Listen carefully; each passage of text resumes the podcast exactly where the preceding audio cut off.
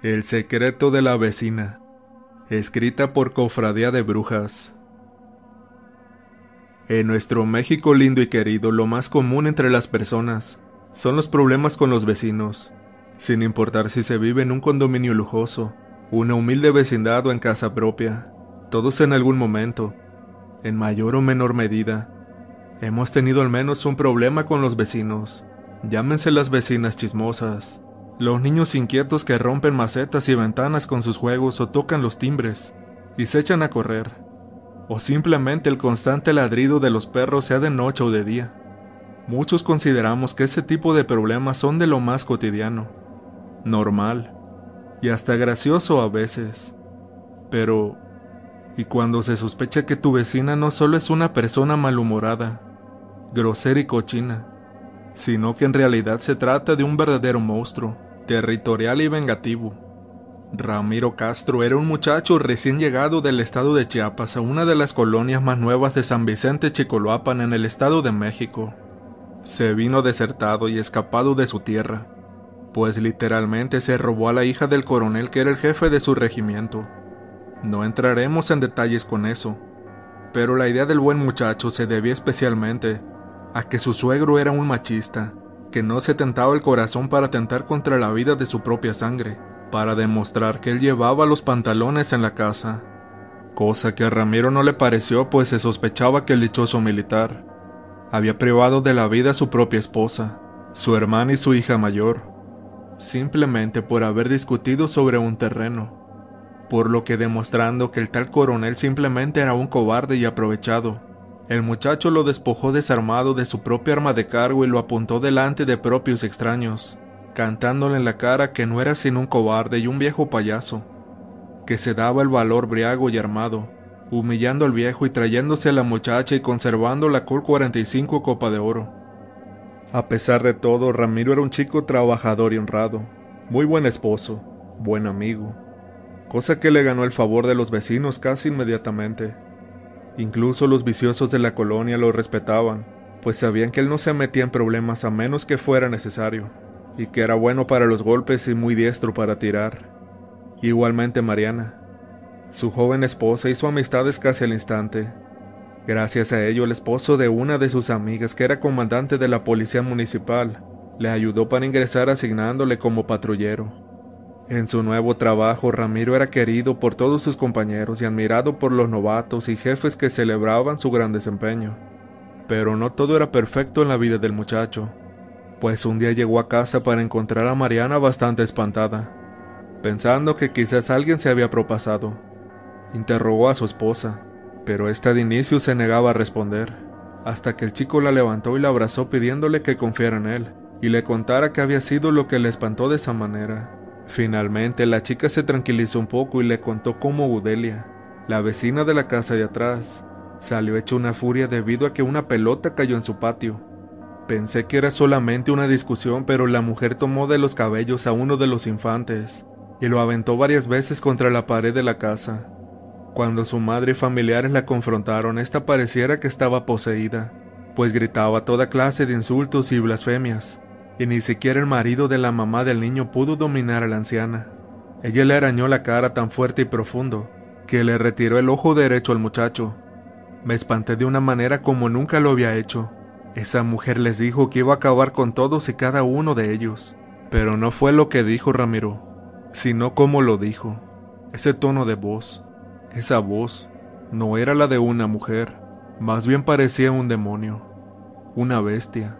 Su voz parecía el rugido furioso de varios animales a la vez. Ramiro abrazó fuertemente a su esposa y le pidió que no se metiera en problemas con esa mujer. Él como policía tenía el deber de proteger y servir a la ciudadanía, y tarde o temprano si había algo extraño, él y sus compañeros se harían cargo de ponerla en su lugar, y si era preciso meterla en la cárcel. La muchacha se calmó un poco, luego cenaron mientras veían televisión, y finalmente se retiraron a su recámara. Cuando estaban a punto de conciliar el sueño, extraños ruidos comenzaron a escucharse. Al parecer la vieja Udeli estaba realmente furiosa, pues escuchaban sus palabrotas incluso a través del grueso muro, para luego escucharse los alaridos de animales, que posiblemente estaban siendo agredidos por un animal mucho más grande y furioso. Por varias horas estuvieron parando la oreja. Ni Ramiro ni Mariana pudieron dormir en esa noche, pues posterior a los animales, a lo lejos se escucharon botellas romperse, algunos tiros también, gritos y finalmente un silencio muy incómodo, abrumador y desolador, para luego escucharse un grueso graznido mezclado con algo similar a una carcajada. Aunque no quisiera admitirlo, incluso el valiente Ramiro estaba muy temeroso. Ambos venían de provincia, por si fuera poco de la Sierra Alta. Sabían perfectamente qué tipo de ser hacía ese tipo de sonido. Ambos se abrazaron y se taparon de pies a cabeza, diciendo al mismo tiempo, Es una bruja, eso es una bruja. A la mañana siguiente en el trabajo, el sargento notó las ojeras y la preocupación en la cara del buen Ramiro, y lo llamó aparte. Le cuestionó qué provocaba su preocupación y después de tanto insistirle, Ramiro finalmente se decidió a hablar. Jefe, no quiero que piensen que por venir de provincia soy supersticioso, ignorante, pero lo que me preocupa quizás les suene increíble o ridículo. Tanto su servidor como los vecinos y mi esposa en persona piensan que una bruja ronda la colonia. Por si eso fuera poco, la vecina de atrás es famosa por ser muy grosera y agresiva con todo el mundo. Y anoche justamente algo muy extraño ocurrió en su casa. El sargento lo interrumpió preguntándole si se refería a Gudelia la loca, mientras una llamada de emergencia se informaba acerca de un gran problema cerca del domicilio del oficial Ramiro Castro. Inmediatamente las unidades se dirigieron al lugar, donde en un inicio no pudieron ni entender ni creer lo que ante sus atónitos ojos estaba presentando. Por la calle de atrás, en la cual la mayoría de las casas son de material noble, es decir, de madera y láminas de cartón, y que da directo al canal de la compañía. Encontraron el rastro de muchos gatos y perros que fueron agredidos por alguna clase de un animal muy grande y feroz.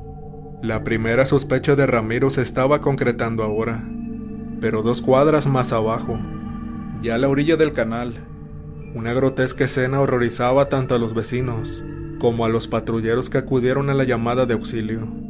Fue la suegra del muchacho que días atrás había perdido el ojo peleando con Gudelia, quien junto a su esposa y sus criaturas yacían sin vida en una grotesca escena. La suegra decía que su yerno era muy valiente, cariñoso con todos ellos. Los veía como su familia. Siempre fue bueno y sin vicios. Hasta que pasó lo del incidente con la vieja Gudelia. Ellos los amenazó y les dijo que se iban a arrepentir. Y era verdad. Muchos vecinos escucharon las amenazas, incluyendo a Mariana, quien no dudó ni un momento en testificar de ser necesario.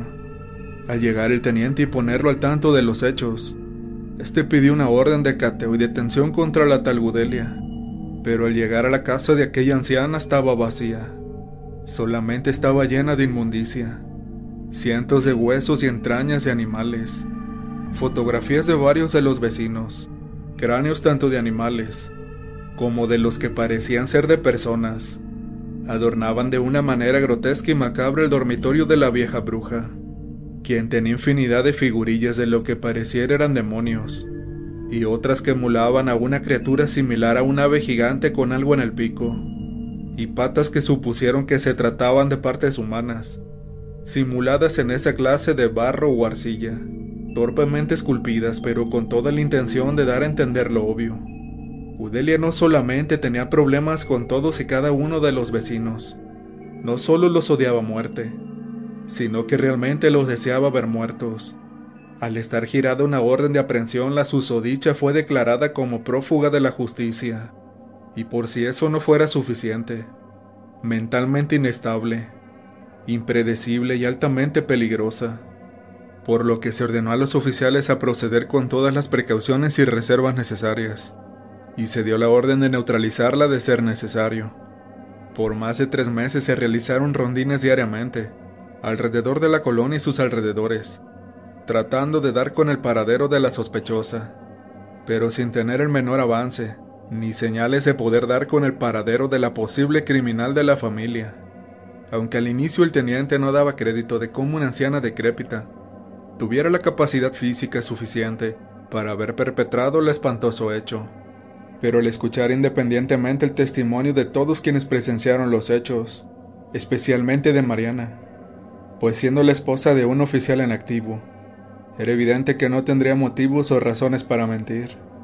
Más bien al igual que todos los vecinos, lo que la muchacha buscaba era que libraran a la ciudadanía de una criminal peligrosa, que hasta ese momento todos y cada uno pensaron que se trataba de una persona común y corriente, sufriendo de alguna clase de esquizofrenia o psicosis, además de alguna clase de alucinaciones debido a lo encontrado en su casa el día del cateo, pero los especialistas sacaron de sus pensamientos al teniente, confirmando que las actitudes demostradas, así como lo encontrado en la casa de la sospechosa, apuntaban directamente y sin lugar a dudas a actividades relacionadas con magia negra, brujería y alguna clase de culto satánico, con toda la convicción e intención de causar daño, constando en un acta que se añadió al expediente de la investigación, manifestando por el joven que de no haber sido por los vecinos, no solamente le hubiera desprendido el ojo, sino se le hubieran quitado de encima, la bruja lo hubiera acabado ahí mismo. La cosa es que el tiempo pasaba y no había señales ni rastros de la sospechosa Gudelia.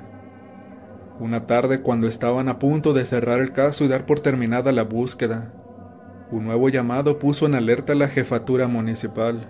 Una jovencita de algunos 18 años fue encontrada a un par de metros del canal. Estaba inerte.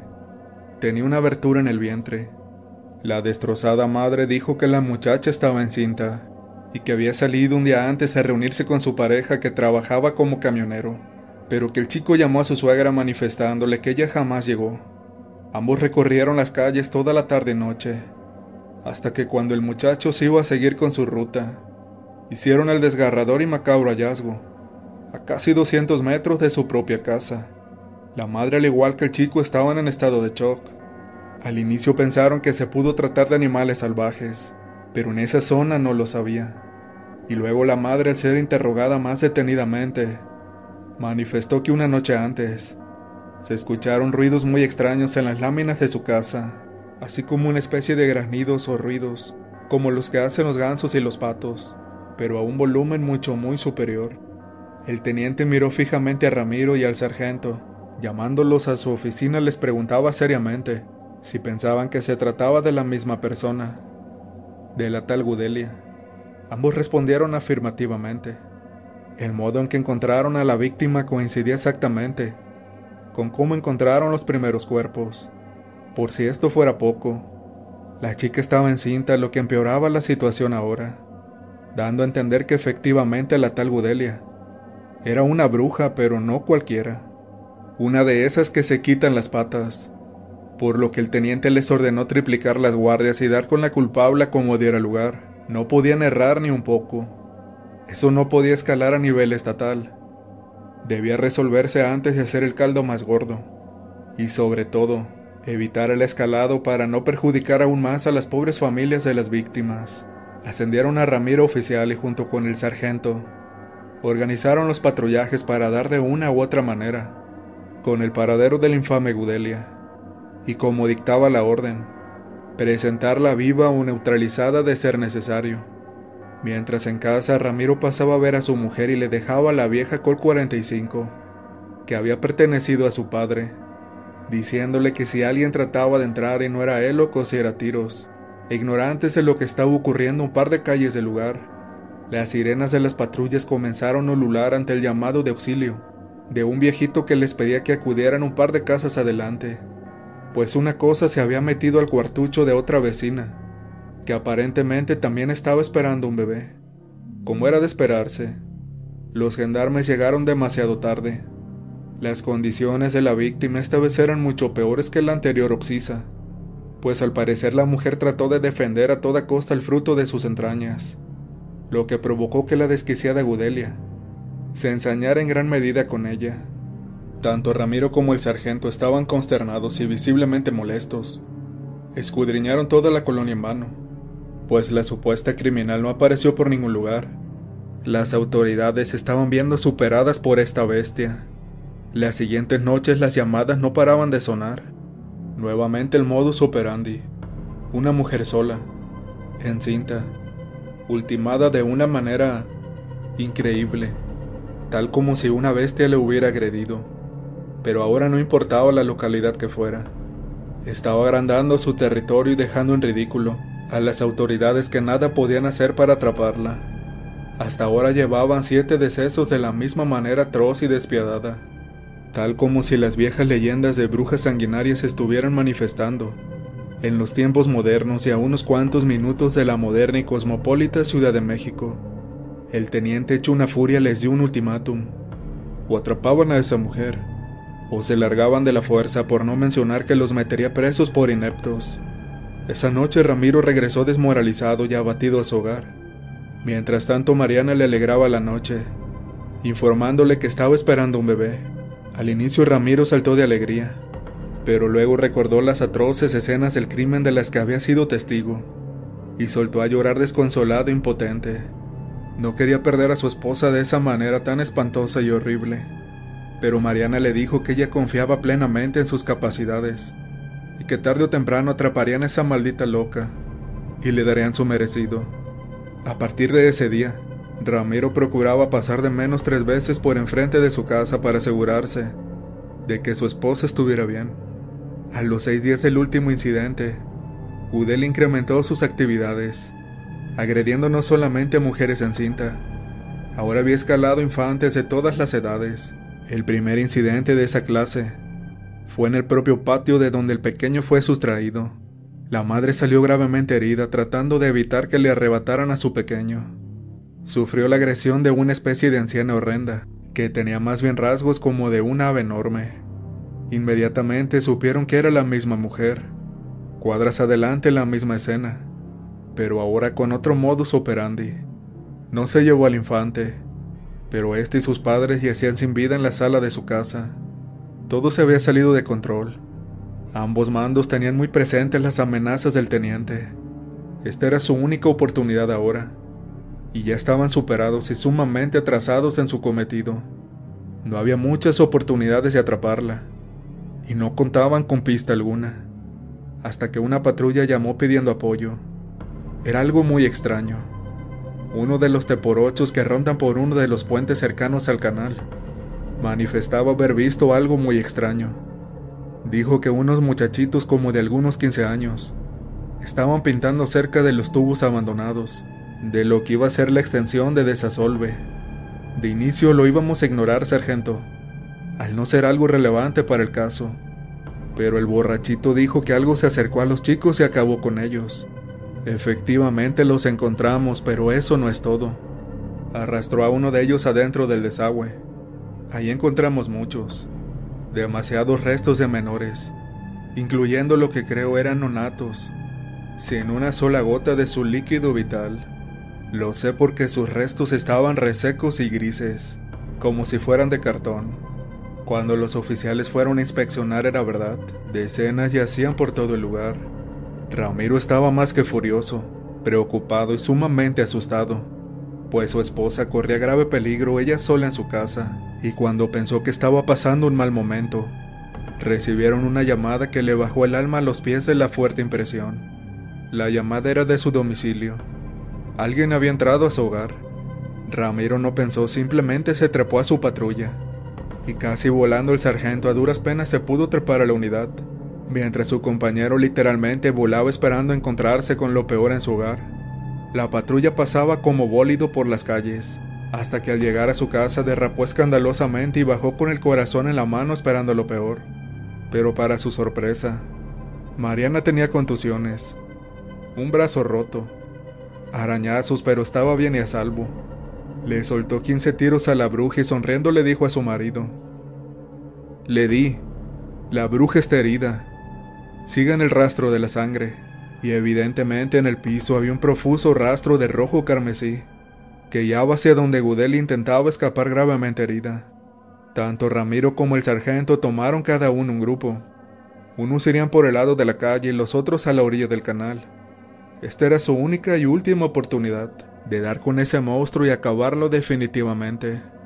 En el más absoluto silencio, los oficiales escrutaban todo el lugar, esperando el más mínimo movimiento para acabar con ese terror de una vez por todas. Las familias de las víctimas finalmente tendrían su justicia. o su venganza, dependiendo del punto de vista de cada quien, pues claramente los oficiales no tenían muchas intenciones de atrapar a la bruja con vida, cuando repentinamente escucharon unos espantosos alaridos, así como la agresión de varios perros. Se trataba de una especie de depósito de chatarra, que pertenecía a un anciano que tenía muchos perros de gran tamaño.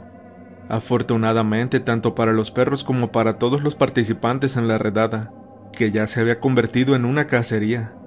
La bruja estaba tan mal herida que fue presa fácil para los perros. Cuando llegaron ambos grupos y vieron la escena, ninguno de los dos oficiales giraron órdenes. Incluso el anciano, sumamente asustado y apenado, suplicaba que no lastimaran a sus perros, pues solamente se abalanzaron contra esa cosa, que se metió al depósito de chatarra porque se le había aventado al anciano. Ellos le dijeron que no se preocupara, que los animalitos habían hecho lo correcto, Simplemente actuaron por amor a defender a su dueño. Los policías no actuaron ni dijeron nada.